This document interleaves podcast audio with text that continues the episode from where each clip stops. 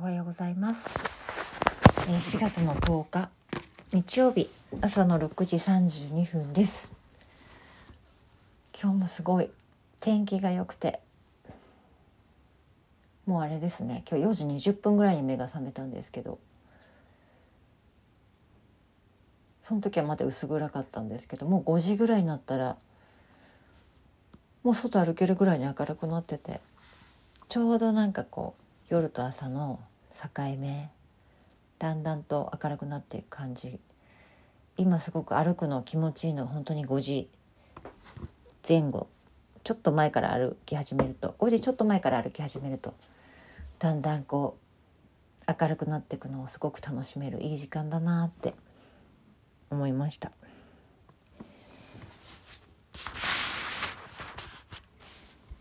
えー、なんとこの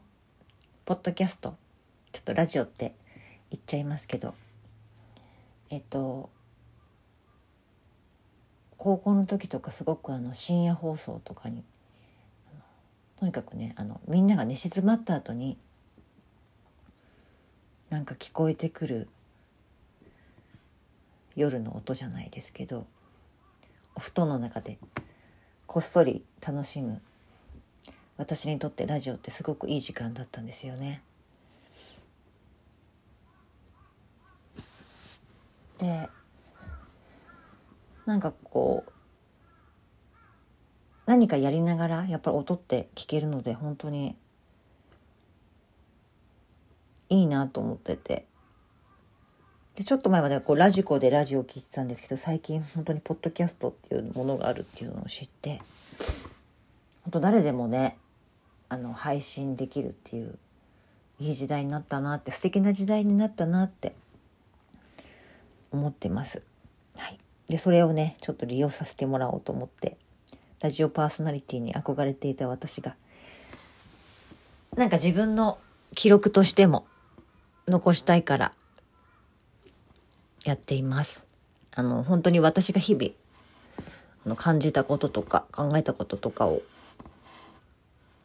あの思いついたままに喋ろうと思ってるのでなんかこうがっつり聞いてもらうっていうよりも何かしながらとかなんか聞いてもいいし聞かなかったりしてもいいしついたり離れたりみたいな感じで聞いてもらっていただいてもいいしみたいな。そう最初はなんかね聞いてもらうのとか前提に始めてなかったんですけどやっぱりなんか友人にもちょっと始めたんだなんて言って聞いたよなんてフィードバックもらえるとすごく嬉しかったりして。なんか楽しんでますね。なんかそうだからそんな感じ気軽な感じで聞いてもらったらいいなって思っています。私もなので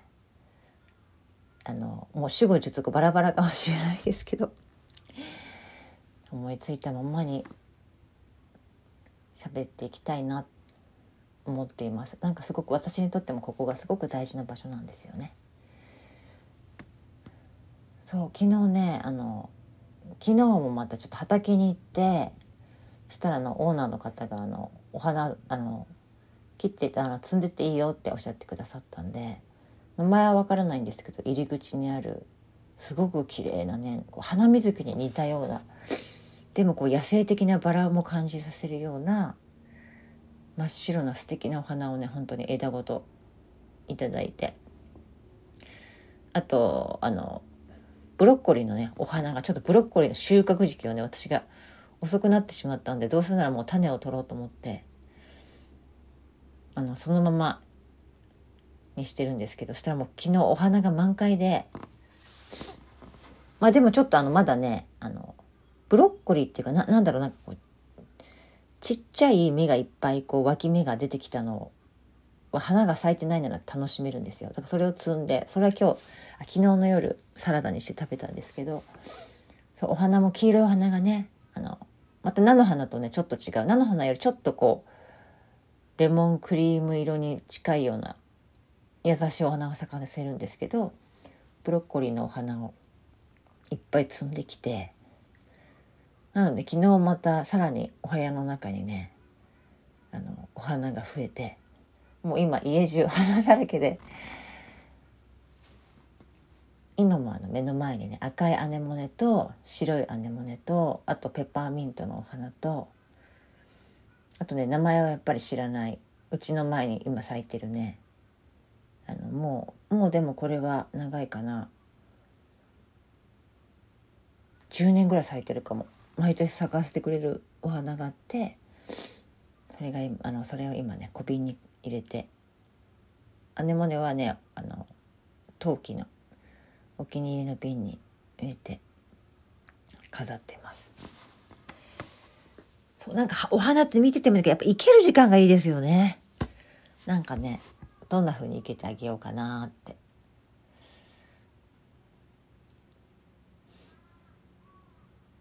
そうまあで飾った後もねすごく楽しめるんですけど。なんかふと目をやった時に花があるって。なんだかすごいね心洗われるんですよね私。一気に浄化されてしまうような感じ。優しい気持ちになれるしね不思議ですよね。お花を見ると本当なんで優しい気持ちになれるんだろう。お花を見て攻撃的な気持ちになったことがないな本当に。ね。そういうなんか存在と一緒に地球を共にしてるできてることがなんかすごくありがたいなっていうか幸せだなっていうかなんか本当にほんわかしますね気持ちがね。そう昨日ねなんかあの畑に行ってなんかちょっとそう昼前に行って畑終わったら友人がやってるカフェにランチ行くのを楽しみにしていたんですけど畑に行ったらなんか次々とやることが出てきて私のまた作業効率が悪くてですね。またあの畑作業しに昨日土曜日だったんで木に来た人と来る人来る人と おしゃべりしてたらもうなんかあっという間に畑にもう5時5時になっちゃって結局昼ご飯も食べそびれのうん。なんか来る人来る人おしゃべりをしていたもののこう座ったりすることせずに。でまた日差しが強かったんですよね昨日。で水分ももう水筒一本飲み干してもう買いに行くのもめんどくさいなと思って。いたらやっぱりあの暑さだったんで帰ってきてからわやば来てると思って早々に寝たんですけどそうもうだから8時半ぐらいには昨日寝寝てたな。寝,、ま、寝てましたね。で今日朝起きたらやっぱりうわ来てる。体に。すごい来てるなって今日感じました。そう無理してるつもりなかったんですけど没頭してるとなんか時間を忘れてしまってこれはいかんと思いましたね。ちょっと意識的にねやっぱりちょっとお休みしたりやっぱりこう行くね畑作業これから暑くなってくるから朝か夕方ちょっと日が落ちてから行こうって思いました。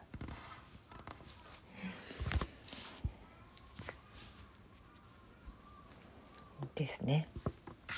いやそうそう。最近ねなんかあの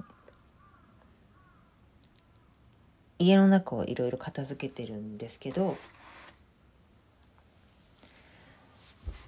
なんか引っ越すかもしれないなって状況になってきて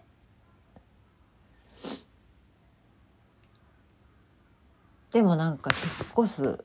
そうなんかこうもうどうせ引っ越すからっていう気持ちがどうせ多分この家には長く住むことにはならないって思いながらずっと長く住んできたんですよね。いつか私なんか田舎あの田舎っていうかなんか畑とかがちょっとやっぱりすぐうち出たらすぐ畑みたいなとこに住みたいなっていう憧れがあって。私が住んでるところってなんか結構ちょっと殺伐としてるんですよ。なんか東京に近くて東京のベッドタウンなんですけど。うん。なんか窓の外見てもすぐ隣が家の壁だったり電線だらけだったりして。なんかこう窓から見る眺めの中に緑が欲しいなって思っていて。でもやっぱね子供たちのいろんな転校したくないとかいうそういう気持ちもあったりとかしながらここまで来て。でも私の中にはいつかそういうとこで暮らしたいっていう思いがあって。だからなんか余計な家具とかを全然買わなかったんですよね。なんか本当はすごくお気に入りの無垢の木でテーブルを揃えたいなとかいう思いがあってもいつか引っ越すから大きい家具は揃えておきたくないっていうのがあって。でそうこうしてるうちにこう父がねなんかこうこれあの引っ越す人がいてあのいらないっていうしまだ新しいからこれ使ったら少し便利だぞみたいな感じで持ってきてくれて。でそういうものが結構増えていてねあの家具あの台所にあるテーブルと食器棚はあの他の方から譲り受けたものなんですけどでもけ、うん、私がすごく気に入ってるわけではなくてなんかそれがすごくなんか自分の中に不満足感がずっとあってでもとりあえずだからっていう気持ちでずっと持ってたんですよね。で私なんか台所日が当たらないんですよあんまり。朝日があんまり入ってこない。でも私にとってすごく朝日ってすごい大事なんですよね。お日様ってすごくなんか自分の中で大事で。うん、やっぱりこのこのまま一生日が差し込まない台所嫌だなって なんかすごく思って朝起きて台所行った時にやっぱ日差しが入り込んでくるそしてこうちょっと外の眺めが目に入ってくるような台所がいいなって思った思って、まあ、家へのいろいろ、まあ、もっとこうしたいああしたいってのいっぱいあるんだけれどもでもとりあえずっていう気持ちでそのままにしてきていて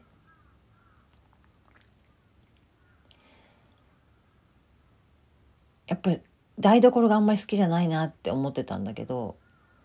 日実はなんか日が差さないとかそういうよりもやっぱり自分がちょっと違和感があるものをずっと置いてきているっていうことに違和感を感じてるんだなって。それでこう台所ちょっと嫌だなっていう気持ちになっちゃってるんだなっていうことに最近気がついて。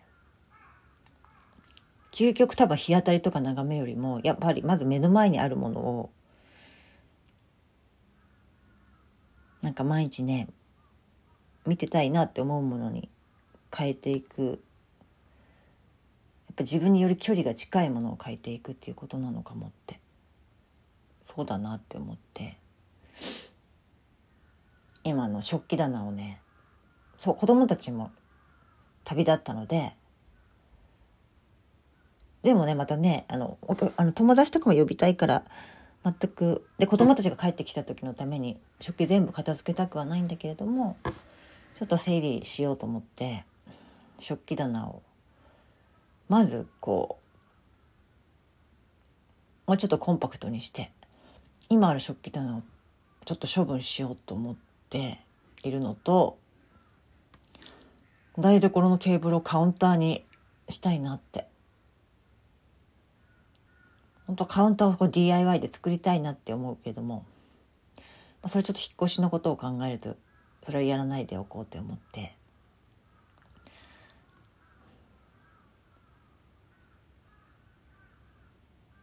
でももっとその前の段階でね私そのテーブルにいつも物をいっぱい置いてしまうんですよ。いつもいっぱい物が置いてある状態なのでまずはそのテーブルの上をねきれいにいつもすっきりさせてあげ、すっきりさせてあげて、過ごすっていうのをやろうと思って、綺麗にし始めたら、やっぱりそこで、あ、お茶でも飲もうかなって思ったり、そこでご飯食べようかなって思ったり、今までなんか台所でご飯食べたり飲んだりするの嫌だったんですけど、うん。なんかもともとは、もともとはっていうか、もう食器棚がどうのテーブルがどうのっていうよりも私がそこに物を置きっぱなしにしていつもこうガチャガチャしている状態だったのが嫌だったのかもっていうところにちょっとたどり着いてます。なのでやっぱりもより物をやっぱりあの人から聞いたんですけどまず収納する場所は見えない場所から掃除していくもんだよって聞いて今見えないところからとかかってるんですがこれがなかなか進まないですよね。なんか見えるところ片付けてああもうやったってやった感が出るんだけど見えないところから片付けてるから全然進んでる感じがしない。ですね。なのでモチベーションが下がってきます。でもでもねやっぱりね着実に片付いてるなっていう気はしてる。でそう。この家もいつか引っ越す。前はどうせいつか引っ越すしって思ってたからなんかきっと長い間ずっと手入れてないところが多かったと思うんですけど最近やっぱりいやもう引っ越すぞっていう気持ちが大きくなってきてそしたらよりなんかね最後はちゃんといや本当今まで大事に使ってあげればよかったんだけどでも最後ぐらいはちゃんと綺麗にしてあげたいっていうなんかあって本当にごめんねみたいな感じなんですけど。うん。ね私たちが家族をずっとね守ってくれてくれたお家だったのでなんか綺麗にしてあげたいなって思います。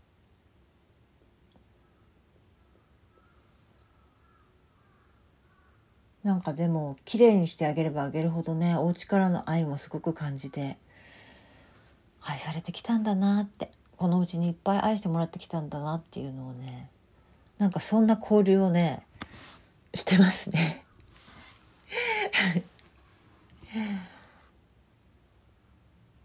そうなのでやたら独り言の多いあの一人生活を送っています。お花さんともお話ししてお家さんともお話しして。本当みんな綺麗にしてあげたいなって。不思議ですよね。でも綺麗にしてあげればあげるほどなんか自分も綺麗にしてもらってる感じがして。なんか自分のこともなんか言ってほしいなって感じてきたりして。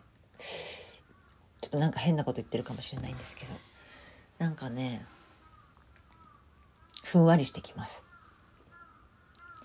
そう。それでねあの家のことをいろいろやり始めながらやっぱラジオとかさあのポッドキャストとかを聞きながらやってるんですけどで私 YouTube も音声だけでほぼほぼ聞いてるんですけど最近そう家の掃除をやっぱりいろいろ片付けたらやっぱり自分が何を持ってるかとか本当分かってなかったなって思ったんですね。で一つ一つ今あの、うん、こんまりさんのもちょっと見習いながらときめくかな？ときめけないかな？私これ本当に持ってたいかな？これ見てたいかな？って自問自答してお家をいろいろ片付けてるんですけどお金ですね。私の苦手な。はい。もう本当に私、あの、ざっくりで、どんぶり感情で生きてきて、そう、その結果、もう本当恥ずかしいですけど、貯金がないです。本当に。なので、でもなんかこう、そうそう。それで YouTube で、なんかみんなお金の管理とかってどうしてるのかなと思って、今なんかケントロ、ケンタロウさんっていう人の YouTube を最近こう、わーってき、あの、掃除しながらね、あの、流してたんですけど、なんかね、こう、その方は30 30歳ぐらいの方なんですけどサラリーマンの方で。で20代で、まあ、なんか1,000万貯めましたみたいな感じの方なんですけど、まあ、それがね売りでなんかやってらっしゃる方なんですけど。なんか別にそのタイトル普通だったら流したんだけどなんかちょっと聞いてみたらなんかその方はねなんかこう私節約ってすごいなんかこうしんどい。しんどそうとかうわなんかそんなカツカツしたくないとかうわ節約っていう言葉にうわっていうか嫌悪感を示してたんですよね。なんか節約なんてしたくないみたいな。なんかこうで電気とかねそういうのはこう地球のエネルギーはちょっと大事にしようみたいなあるんですけどなんかこういやもう生きてるうちなんだから食べたい時に食べたいし飲みたい時に飲みたいの飲んでって思ってたんですけどその健太郎さんのを聞いてたらあなんか節約ってそう健太郎さんがおっしゃってたんですけど節約って不要なものを見直して価値がある必要なものにお金を使うそのために節約する。節約ってそういうもんだよみたいな話をされてて。私の中の節約のイメージってすごくキツキツな感じでなんかこうなんかそう中学校とか子供の保護者会とか行くとなんかこう、ま、周りのママとかあとこう周りのママとかが話してる会話がどこどこのスーパーはどこのスーパーで10円昨日安かったとか卵のがこう何時から何時までだとあの1パックいくらいくらで安いから水曜日の何時はあそこのスーパーに並ぶとか結構みんなそういう話題ばっかりしててなんか全然なんかこう興味ないなっていうか仲間に入れないなっていう感じもあってだから自分の中でこう節約ってすごくなんかスーパーはしごしたりなんかうわすごい大変そうなイメージだったりいやなんかそれは無理だわみたいな感じだったんですけど健太郎さんのその不要なものを見直して価値がある必要なものに使っていくっていう。聞いた時に今私があの取り組んでる自分が心地よくて快適で幸せな方に自分の生活を変えていくっていうのにまさにぴったりだなと思って。いや私もでもそういうふうに使ってきたつもりなんですけどね。なんかあの自分が本当にこういいなって思うものになんかこうここだけはっていうものには使ってきたつもりなんだけどでも私も今回それを見直見直してみたことがあってちょっと家計簿をちょっとつけてみたんですよ。っていうかまず自分のお金の流れを見てみることが大事だよって健太郎さんがおっしゃってたんで自分のお金の流れは本当に初めて見てみましたそしたらもう本当にこうまずカフェにカフェとあとのコンビニとかあとドトールとかスタバとかそういうとこで買うドリンク。あとこうそうそうカフェでのケーキセットとかランチもそうですけどに使う量が半端なかった。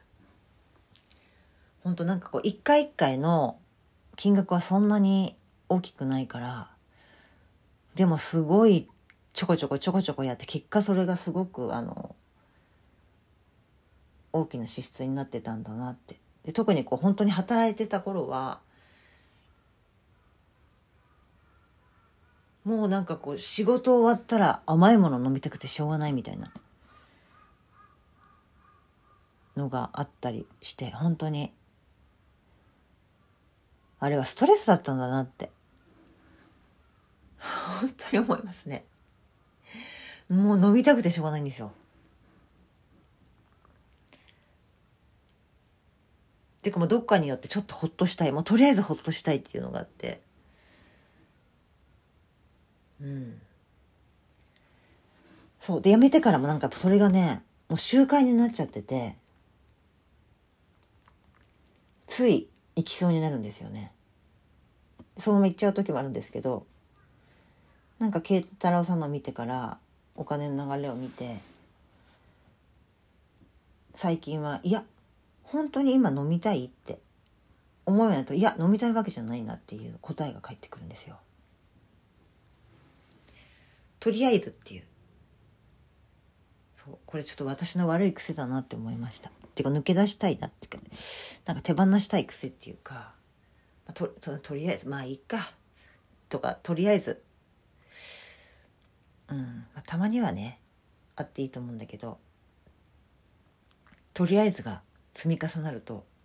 こういうことになるんだなっていうのをなんか今までの自分の生活もそうだし、まあ、とりあえずやってきたつもりなかったんですけどでもよくよく見てみるといやここはとりあえずややってたんじゃないかっていうことがいっぱい見つかって結局なんかお金の使い方もそうだしなんかこうそのね家の中でのこのものの自分の選び方とか使い方もそうだしなんかそれって本当に些細なことのように見えて実はすごく自分の生活の中に大きな影響を及ぼしてるなって。そう他のね多分物の考え方でも多分私自分の中でも結構まあいっかってやってきたこといっぱいあって全部同じだなって結局。そうでも今回そのお金の流れを通してとか今回お家での片付けを通してそれをなんかそれあの見えてきたことなんですよね。だからこうケンタラさんの YouTube を通してうわって思うことばっかりなんか自分の思い当たる節があったりなんか恥ずかしいことばかりが あからさまになってくるんですけどでもここで見直してよかったな本当にって思っていて。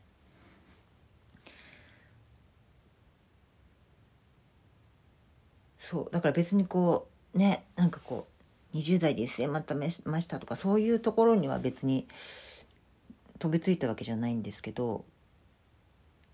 うん。なんかすごく画期的でした。あの節約って不要なものを見直して価値がある必要なものにお金を使うっていうことって。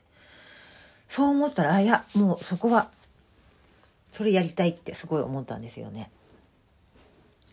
そう。でもまだもうちょっとねちょっと自分のお金の流れをもう少しちょっと洗い出しながら本当に使いたいとこに使えるようになりたいなって思ってます今回思い当たったことがあってねあの Windows から Mac に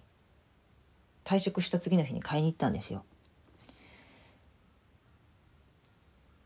で自分ではこう本当に3人ぐらいの人に行ったり来たりランチも挟みながら説明を聞いて納得してよし今回は納得して買ったぞって思ったつもりだったんですけど私あのインターネットの使い方に不安があったのであの無料で90日間こういろんな使い方とかの質問に答えますよっていうのを有料版にしてもらってそれがなんかこうそのサポートが2万円ぐらいしたんですよ。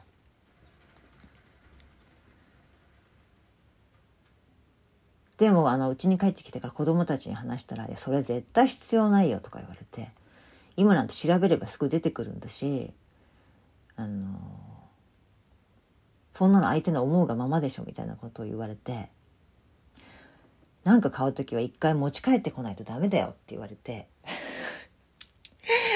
はーいみたいな感じだったんですけどでも本当にあの不要な買い物だったなって今も。今今更気がつきました。なんか使い始めてあ別にあそんな2万円払うほどの価値はなかったなっていう。本当ね今いろんな人が YouTube で教えてくれたりググれば出てきたりとかして。反省。ですね。でもあのねうんそう。もう次は同じことやらないぞっていう。あの貴重な経験ができました。そうちょっとねそれは悔しい。不安から選ばない方がいいね。不安になったとしても自分がもしいや分かんなかったらあれだからもうなんかこうそのねセールストークに乗っかってしまって。そう。で私もよく説明聞いたつもりだったんですけど使い方わからない全てのことに答えてもらえると思って電話したらちょっとアップルのサポートアップリに関係ないアプリのことに関しては答えられなかったり、まあ、当たり前ですよねよく考えたらね。うん、なんかこうねそうなんか、うん、人の話よく聞いてなかったんだなって っていうかなんかざっくばらにこうやっぱ聞きながら「ああ大体こういうことね」みたいな。うん、なんかこうどんぶり感情じゃないけどなんかこうどんぶりで「うん大体こういうことね、うん、分かった分かった」みたいな感じで聞いてたんだなっていうことにも気がついてやっぱちゃんとこう何か買い物する時だけじゃなくてもなんかこう何か決める時ちゃんと話を聞いて納得して選びたいって選ぼうって思った出来事でしたね。本当に恥ずかしい話ですが。でも、健太郎さんの YouTube はすごく本当にためになりました。節約の概念がすごく変わりました。なんか節約ってすごく苦しいことみたいなイメージがあったんだけど、うん。変わりませんか？変わりますよね。なんかね、不要なものを見直して価値がある必要なものにお金を使うこと。すごい気持ちいいなって、気持ちいいことだなって思っています。そうなんかね。きっとね時間の使い方もそうなんだろうなって思って。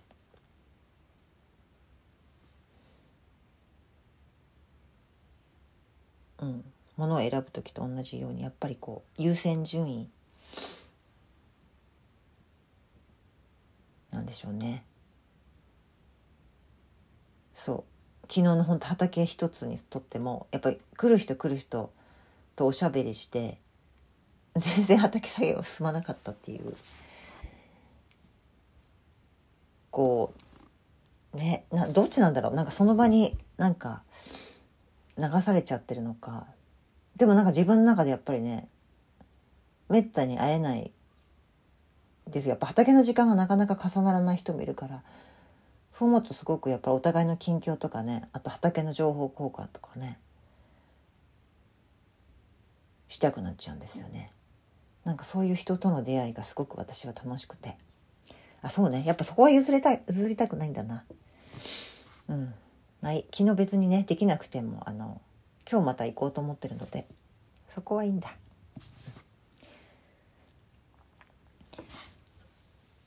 はい、今日いっぱい喋っちゃいました。今日はこれから朝ごはんを食べてちょっとね、あの、また今日お天気良くなりそうなので、あんまり暑くない時間に出かけて今日は畑の、あの、